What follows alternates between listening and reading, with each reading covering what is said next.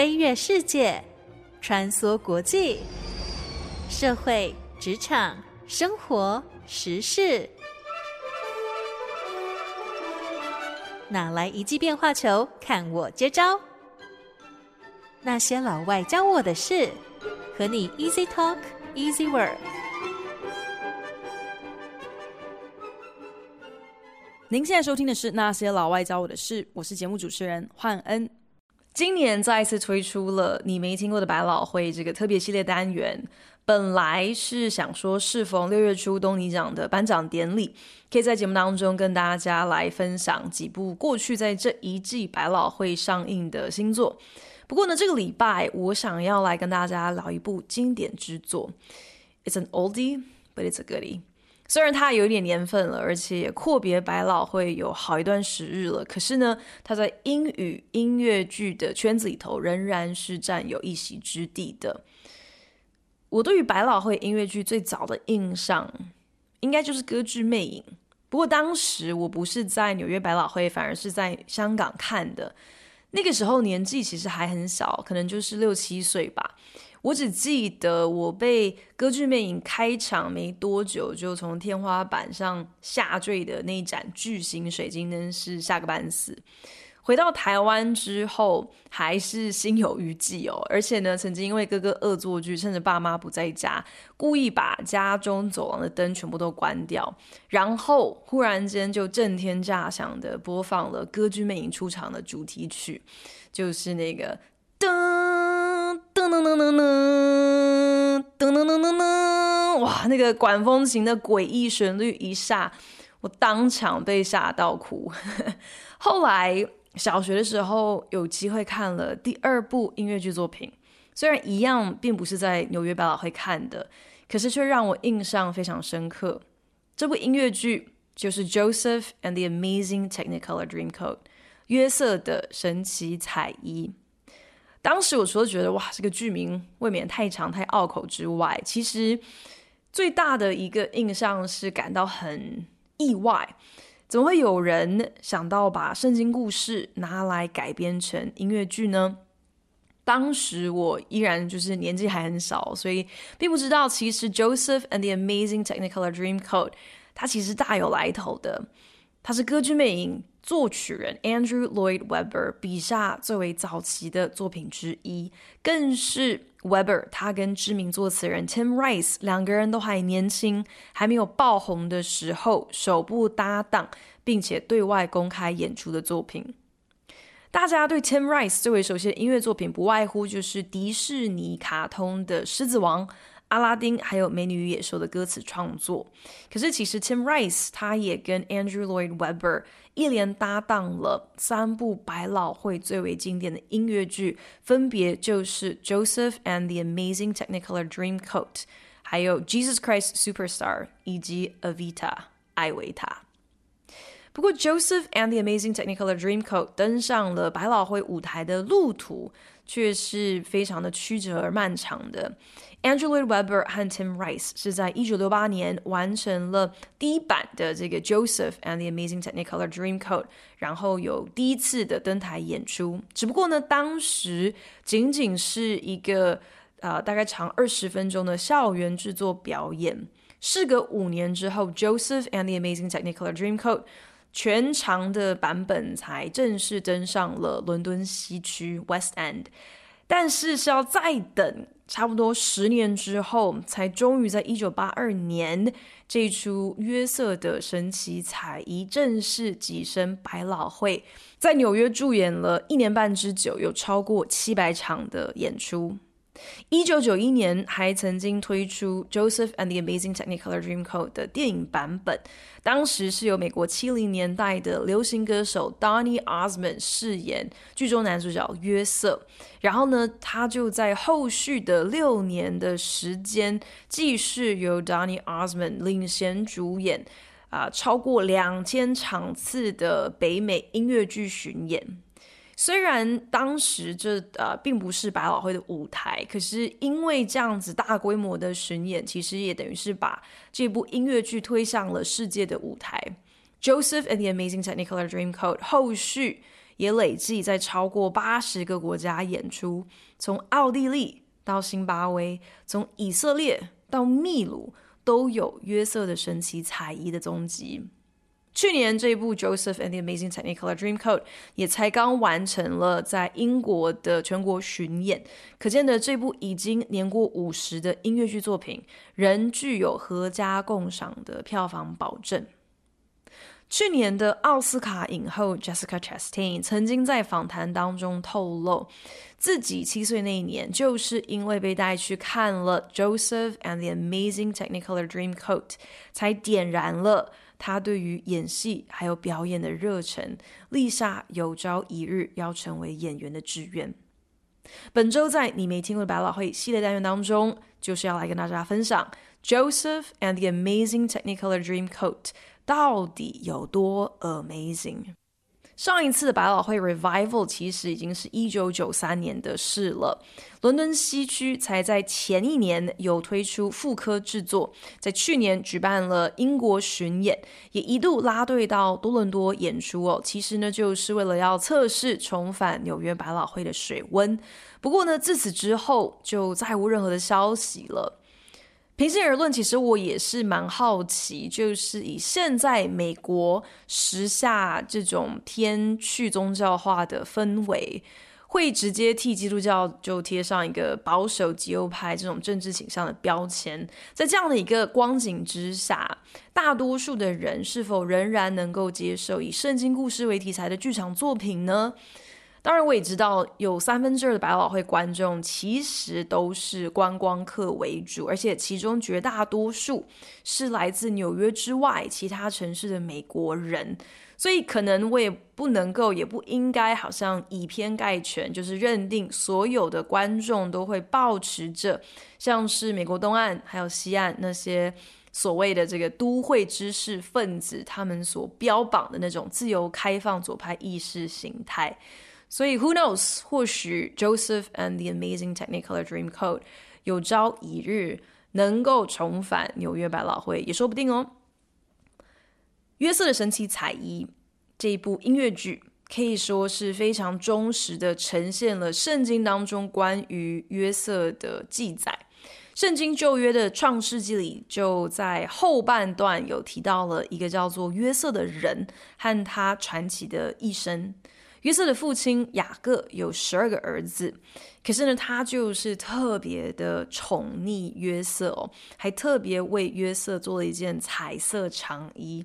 十个哥哥已经是眼红嫉妒到一个不行了，十七岁的约瑟却又是一个不是食物的廖北啊。他会把哥哥做的坏事都去跟爸爸打小报告哦，这已经够讨人厌了。可是呢，约瑟最夸张的地方就是他会做一些很奇特的梦。先是梦见跟哥哥们在麦田捆麦子，捆到一半的时候，约瑟捆的麦捆竟然自己站起来，而其他人另外十一个人的麦捆都向他的那一捆麦。跪拜，接着呢，约瑟又梦到太阳、还有月亮，以及天上有十一颗星星，都向自己下拜。重点是你做奇怪的梦就算了，你就放在心里头默想就好了嘛。可是约瑟却到处去跟所有人说：“哎哎哎，我我梦到你们全部都跟我下跪。”哎，连爸爸雅各听了都受不了，叫他：“你能不能不要乱说话？”你怎么可能会以为说有朝一日你的爸爸、你的妈妈、你的哥哥、你的弟弟都会跟你跪拜呢？可是十个哥哥已经把这些约瑟的梦话通通都听进去，心里非常的不是滋味，更是恨约瑟恨得牙痒痒，所以呢，就密谋要联手杀掉他。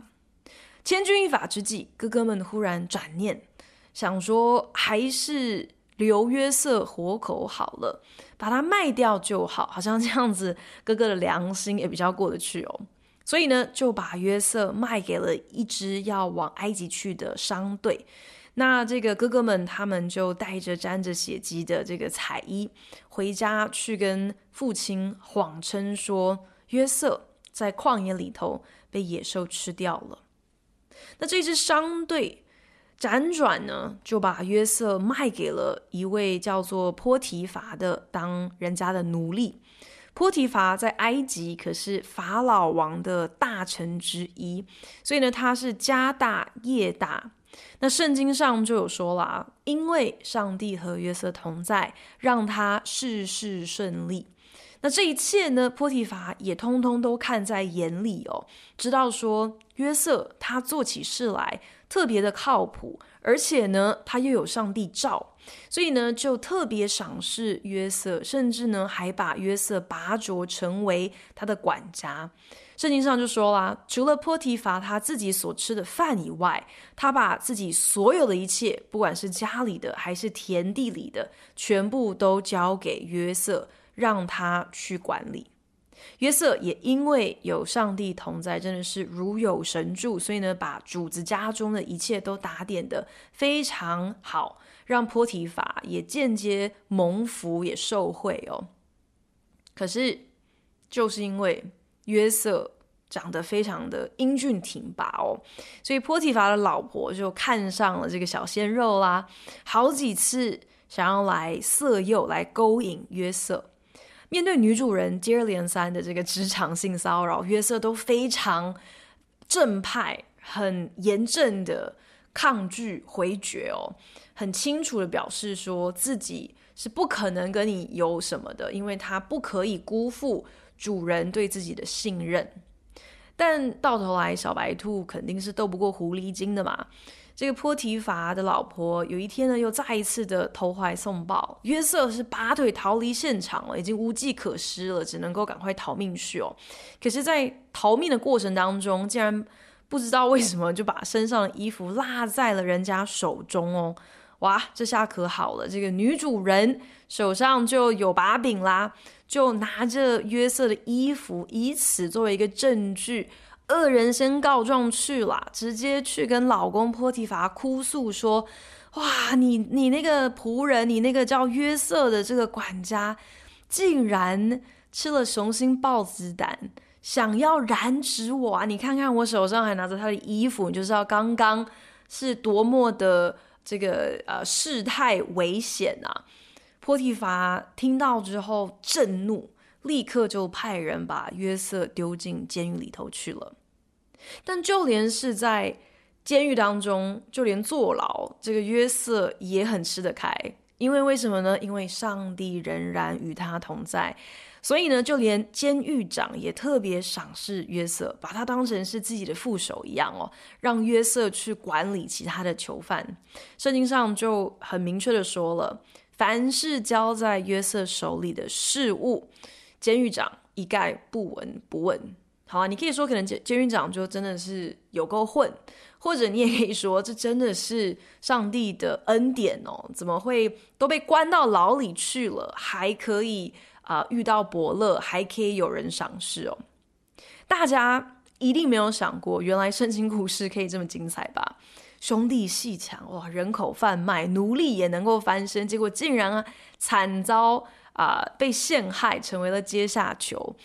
可是约瑟的故事还没说完呢，精彩的还在后头。因为约瑟的梦不是痴人说梦，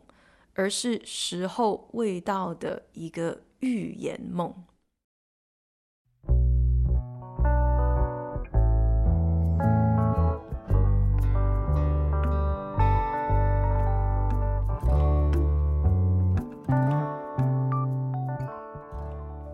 不知道从来没有翻开过圣经的人，对圣经的内容有一些什么样子的想象呢？或许有些人可能会想说，诶，会不会是跟佛经很类似？会不会里面有一些需要反复诵念，啊，可能可以是帮助你什么剔除杂念的这样子的经文哦？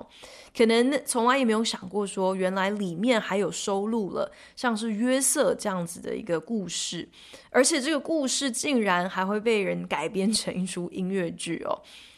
我想约瑟自己可能也没有想到有有这么一天吧。可是约瑟的一生真的就像是坐云霄飞车一样，是高潮迭起。从家中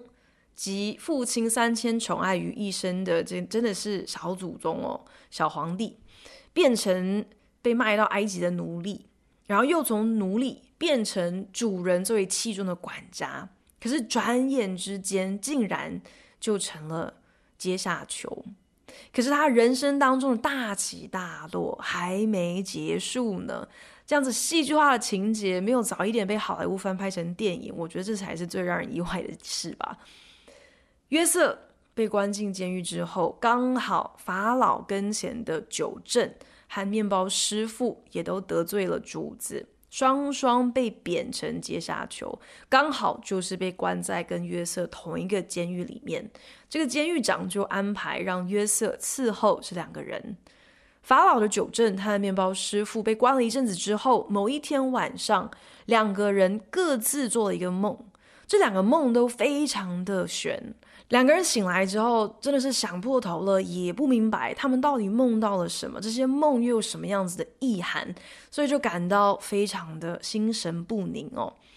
约瑟察觉两个人有异样，了解情况之后，就自告奋勇说：“诶，那不如你告诉我，你到底梦到了什么？我可以来试试看，帮你们解梦。”九正就先开始，他就说他梦见了有一棵葡萄树。这棵葡萄树开了三根枝子，树一发芽就开花了，然后树上的这些葡萄就成熟。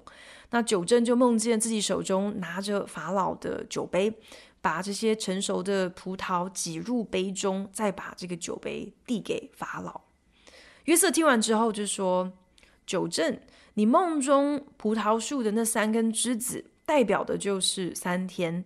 意思呢就是三天后。”法老会特赦你，会把你从监里头呃放出来，然后会恢复你原本的职位，你就可以像以前那样继续的来替法老奉酒哦，等于是前贤进士了啦。紧接着约瑟又加了一句：这件事情应验之后，希望你务必要记得我曾经为你解了这个梦哦，请你记得我。然后可以在法老跟前，可能替我说几句话，好让我可以洗刷冤情，可以早点出狱。法老的面包师傅听到九镇的这个梦，好像预表着一个光明、充满自由的美好未来，所以当然就也很心急，也想要知道说，哎，自己的梦是不是也是一个好兆头？所以面包师傅就说啦，他梦到自己头上顶着三个篮子的饼。最上面那个篮子装满了为法老烘烤的各种食物，可是呢，却有鸟飞来吃面包师傅头上篮子里头装的食物。约瑟就说：“你的梦中这三个篮子也是代表三天，只不过 你做的梦的意思是说，三天后法老就要将你砍头。”然后会把你的尸首挂在木头上，让飞鸟来吃你身上的肉。而这一切，就像约瑟所说的，每一件都应验了。三天之后，法老就恢复了九正的职位，还他了自由，让他可以重新在这个宫廷当中侍奉法老。转头就将面包师傅处死。只不过呢，那位否极泰来，好像又开始意气风发的九正，重新回到了法老座前之后，就彻头彻尾的把约瑟给忘了。事隔两年之后，换法老做奇怪的梦了，百思不得其解，自己到底梦到了什么，是什么意思？他找来全国的术士，还有智者，没有一个人能够来替法老解梦。九正是一直到这个时候才终于想起来哦，好对，好像那个时候啊，我被关在监牢里的时候，有遇到一个叫做约瑟的人，他好像有这个解梦的恩赐，所以才跟法老说，哎，不如我们就把啊约瑟找来，来试试看他有没有办法可以给法老一个满意的答案。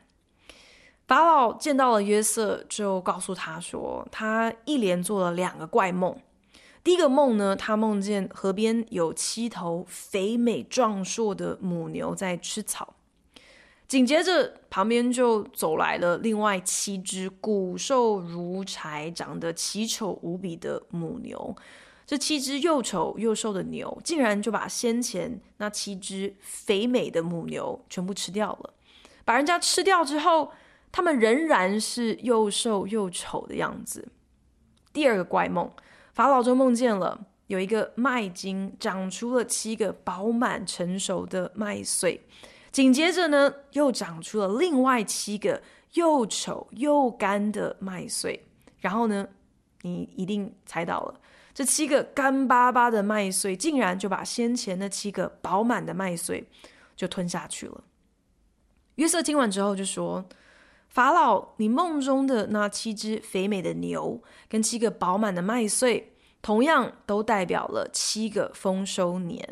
而那七只又瘦又丑的母牛跟七个又瘦又干的麦穗，则代表了七个干旱年。梦的意思呢，其实是在预告着全地即将。”会有七年大丰收，然后紧接而来会有七年大饥荒，会使全地都毁灭，甚至会让大家忘记不久之前曾经有过如此多的丰收年。约瑟就说了，所以呢，法老，你现在当务之急就是要。委派一个能干、有智慧的人，要好好在七年丰收的时候来征收、管理粮食，为着接下来七年的饥荒做好准备。法老听完之后，龙心大悦，就直接说：“啊，不就你吗？这个人非约瑟莫属啊！我放眼全国，再也没有任何其他人比约瑟更有见识、更有智慧了。在你之前，那些什么术士、智者的，全部都不知道在干嘛，所以。”就是你了，因此他现场，法老王就脱下了自己的戒指给约瑟戴上，就地任命，以后就由约瑟治理埃及全地，让这个曾经被亲哥哥变卖、被老板娘冤枉入狱、常年蹲苦窑的年轻人，在三十岁那一年，一瞬间成为了一人之下、万人之上的埃及宰相。但是，约瑟的故事还没结束，精彩的还在后面呢，因为他自己的异梦还没有应验呢。约瑟成为了埃及宰相之后，一如他所说的，埃及经历了七个丰收年。他在这段时间负责征收、负责管理所有的作物、所有的收成哦，在各个城市兴建仓库来存粮。圣经上说，约瑟积蓄了极多的五谷，好像海沙那样多，甚至他不再记下数量，因为实在无法计算。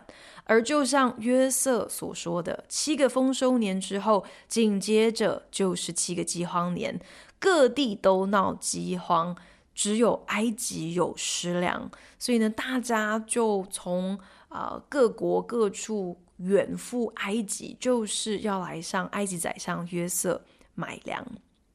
约瑟的家人也无从幸免这场看似好像毫无尽头的饥荒哦。雅各就听说了，全地。就只有埃及有粮食，所以决定派约瑟的十个同父异母的哥哥出发买粮，唯独把小儿子便雅悯留在身边。十个哥哥到埃及觐见约瑟的时候，当然见到宰相就是要俯伏跪拜喽。约瑟一眼就认出了哥哥们来，可是哥哥却不知道眼前这个埃及 Number Two。就是数十年前，他们背叛、他们卖掉的弟弟。约瑟虽然认出了哥哥，却故作镇定，然后。故意找茬，指控他们根本就是假装要买粮的间谍，然后就这样子莫名其妙的把哥哥们丢进了监狱里，关了三天。接着把他们放出来之后，威胁要留他们其中一人下来当俘虏，并且要求他们此刻就回家，把家中那个最小的弟弟也带来埃及，证明他们真的是他们所说的啊。普通人哦，就是哦，十二个兄弟什么的，唯有如此，约瑟才能够信任他们。哥哥们迫不得已，就只好啊、灰头土脸的回到家，然后跟老父亲好言相劝了老半天，誓言一定会誓死保护便雅悯，务必将他平安从埃及带回家。是这样子，雅各才同意让便雅悯跟着哥哥们再度回到了埃及。见到弟弟之后，约瑟的心情是激动不已，可是他却仍然别有心机，继续演戏。先是盛情款待哥哥们，为他们备妥粮食之后，然后呢，又在他们准备要启程回家的时候，偷偷栽赃便雅明，把自己的银杯藏在弟弟的安袋当中。接着非常高调的指控说：“哇，你们当中有人是个贼、啊！我对你们这么好，卖食物给你们吃，这样子接待你们，你们竟然偷我的东西！”然后就命令属下彻底搜查，并且说：“今天看是从谁的袋中搜出赃物来。”我就要定谁的罪，那个人就必须要留下来，留在埃及当我的奴仆。当哥哥们发现约瑟的银杯竟然出现在便雅悯的行囊当中，一个比一个还要激动哦，简直就是前仆后继的要来替便雅悯顶罪，因为他们无论如何不能够让家乡的老父亲再失去一个儿子了。约瑟看到哥哥们有如此大的一个转变，为了手足之情不惜舍命，终于再也忍不住了，与兄弟们相认之后放声大哭。后续也把爸爸雅各接来埃及同住，父子十三人总算团圆，这也算上是一个啊、有一个 happy ending 一个圆满结局的故事。音乐剧里面，Joseph and Amazing Technicolor Dreamcoat。真的是非常完整的将上述的这个圣经故事原汁原味的重现在剧场舞台。可是你忠于原作，并不代表说你好像就没有任何一点可以发挥创意的空间了。虽然约瑟的故事本来就已经是非常的高潮迭起，可是呢，Andrew Lloyd Webber 还有 Tim Rice 在词曲创作上。颇为创新的选择，全剧都是以流行音乐呈现。不要忘了，他们写这出戏的时候是六零年代的时候，所以有这样子的一个啊、原创性，有这样子一个创意，其实真的是非常的难得的啊、所有的故事还有对白，在音乐剧里面完全都是由演员唱出来的，加上简单好记又好听的旋律，瞬间。就能够让即使你并不熟悉这个圣经故事的观众，也可以马上就投入剧情里面。为了让剧情更加流畅好懂，Tim Rice 在编剧上还特别安排了一个旁白的角色，来为大家随时在舞台上进行补充说明。他们甚至还幽默的将法老王的唱腔、曲风、舞步，甚至是妆法。都比较猫王来设计哦，虽然此王非彼王哦，可是毕竟都是 The King 嘛。那当然，这两个 The King 之间的连结基本上就是零，而且没有任何的道理可言。可是这样子的一个安排和设计，还是让人莞尔一笑。认真想来，在 Andrew Lloyd Webber 众多脍炙人口的音乐剧作品当中，大概就属 Joseph and the Amazing Technicolor Dreamcoat。最新鲜有创意，虽然是改编自既有 IP 哦，可是词曲却都展现爆炸性的原创，能够将一个千年留下来的故事注入全新的生命，真的是非常难得的一件事情。虽然大家聊到 Andrew Lloyd Webber，第一个想到的一定就是歌剧魅影，不然就是猫。可是我自己就觉得《Joseph and the Amazing Technicolor Dreamcoat》应该才是韦伯最具张力、最有故事性，主角成长也是最多，而且也是最充满喜乐、最为 joyful 的一部作品了。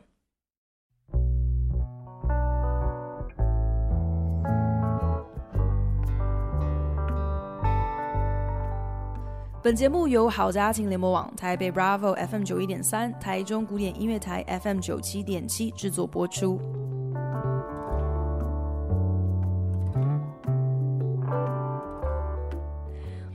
Joseph and the Amazing Technicolor Dreamcoat，约瑟的彩衣，本身的故事情节非常精彩不说，可是呢，我觉得这出剧的。背后缘起的故事，它的 origin story 其实也是非常有看头的。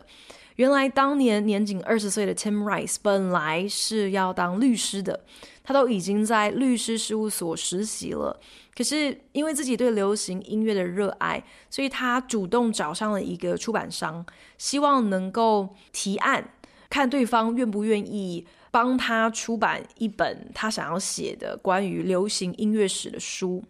跟出版商见面之后呢，人家虽然没有兴趣来出版 Tim Rice 提议的这个书，可是呢，却也算是慧眼独具，看得出来 Tim Rice 是一个潜力无穷的作词人啊、想说，诶，他可能需要有一个创作伙伴，所以就介绍。一位正要去牛津大学攻读历史，可是其实是一心想要成为作曲人的这个学生，来给 Tim Rice 认识哦。这个学生呢，大家一定就猜到了，正是当年只有十七岁的 Andrew Lloyd Webber。Tim Rice 就主动写信联络上了 Andrew Lloyd Webber，两个人见面之后是一拍即合。那因为 Andrew Lloyd Webber 他个人对美国音乐剧的热爱，所以两个人就决定先从 musicals，先从音乐剧呃开始作为他们呃初步的合作方向。两个人在一九六五年就完成了第一部合作的作品，叫做《The Likes of Us》。可是，在当时呢，却没有得到任何资方的青睐哦，是要一直等到四十年之后，这部作品才终于在二零零五年被制作成音乐剧。那个时候，两个人反正都还年轻，当然也知道不可能啊。一开始创作就呃得到什么样子的回响，所以并没有气馁。那恰巧呢，身边又有一位担任中学校长的友人，邀请他们为学校期末展演来谱写一出学生可以来演出的作品哦。那两个人就义不容辞的答应，然后投入在创作当中。一开始，他们其实本来是想说，诶，不如来写一出可能跟间谍，像是《零零七》那样有关的故事哦。可是最后呢，却上中了圣经中关于约瑟的这个故事。那又因为呢，这本来就是一部为学生而写的呃剧作，所以考量到有些学生可能这辈子没有玩过乐器，可能也没有。任何的歌唱训练哦，所以不管是在旋律上还是音域上，也都尽量剔除掉任何的复杂性，一切是从简哦，志在就是让这些小演员在表演过程当中可以就是 have fun，可以好好享受。虽然这个呃、Joseph and the Amazing Technicolor Dreamcoat 第一个版本在学校进行展演。呃，整整个呃剧场只有二十分钟，可是恰巧观众席当中有一位学生家长，他正好就是呃《The Sunday Times》英国星期天泰晤士报的乐评，他就特别在专栏当中对于这出学生制作。给予了非常高的一个评价，在那个没有什么社群媒体也没有网络的年代，我相信这应该就是最可遇不可求的病毒行销，是非常宝贵的一个公关哦，让默默无闻的 Andrew Lloyd Webber 还有 Tim Rice 真的可以说是如虎添翼，在学校首演之后的半年之内，两个人就将啊、呃、这部戏延长到三十五分钟的演出，隔年还录制了音乐剧的原声。带两年之后，他们的专辑在美国上市。再隔两年，长达九十分钟的呃完整版，呃就有一个高规格的制作，正式登上了 West End 伦敦西区的舞台。其实约瑟的故事跟那件彩衣一点关系也都没有，会以此替这部音乐剧命名。感觉好像有一点点挂羊头卖狗肉，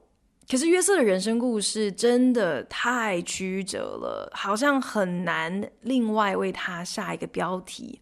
本来是一个娇生惯养的霸宝，后来变成了奴隶，然后又被把他做成管家，以为终于可以翻身，人生好像要变成彩色了，却又含冤入狱，以为机会之窗终于再一次为他打开，好像可以来洗刷冤情，换得自由身了。没想到却被一个忘恩负义的家伙摆了一道，眼见已经渺无希望了，余生可能就要在这个牢里啊、度过了。竟然用因缘际会立下了大功，成为了全埃及仅次于法老最位高权重的人。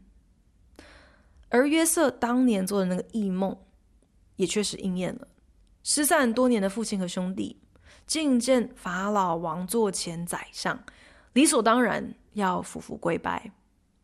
如果你问一个从小就对约瑟的故事耳熟能详的基督徒，约瑟的故事到底在讲什么？他一定会告诉你，这个故事背后最关键的重点就是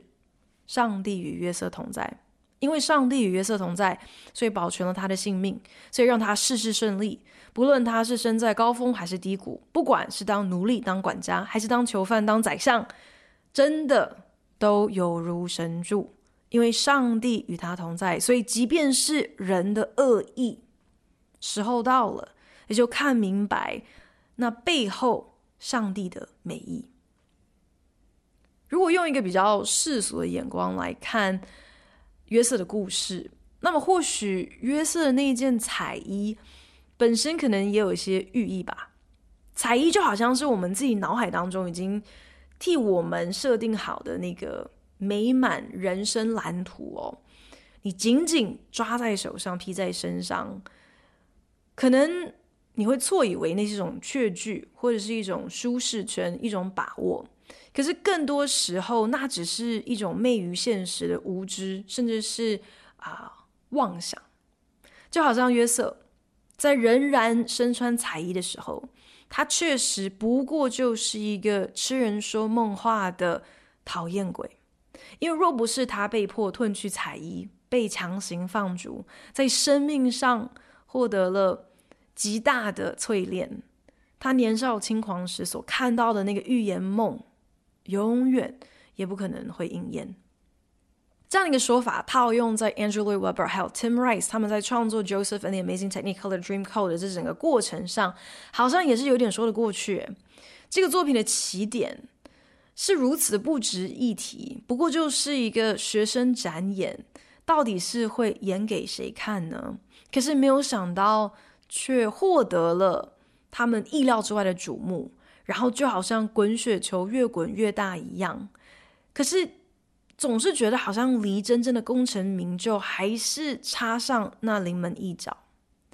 人生的历程充满了未知，眼前所见的高峰或者是低谷，在那个当下可能都会让人家有一种哇，这大概就已经是极限的错觉。可是，在下一个转角口，你搞不好又会有新的发现。原来高峰还有一山比一山高，原来低谷还可以有更可怕的这个呃泥淖啊、更可怕的低点哦。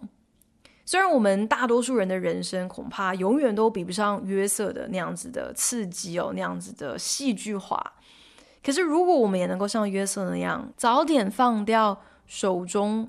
那个魅惑我们，可能会害我们。啊，放错重点的那件彩衣，然后有个上帝可以抓紧的话，那么或许不管我们人生此刻是遭遇丰收年还是饥荒年，我们都能够游刃有余，见招拆招，看到上帝在其中的美意。谢谢您收听今天的那些老外教我的事，我是焕恩，我们下礼拜同时间空中再见喽，拜。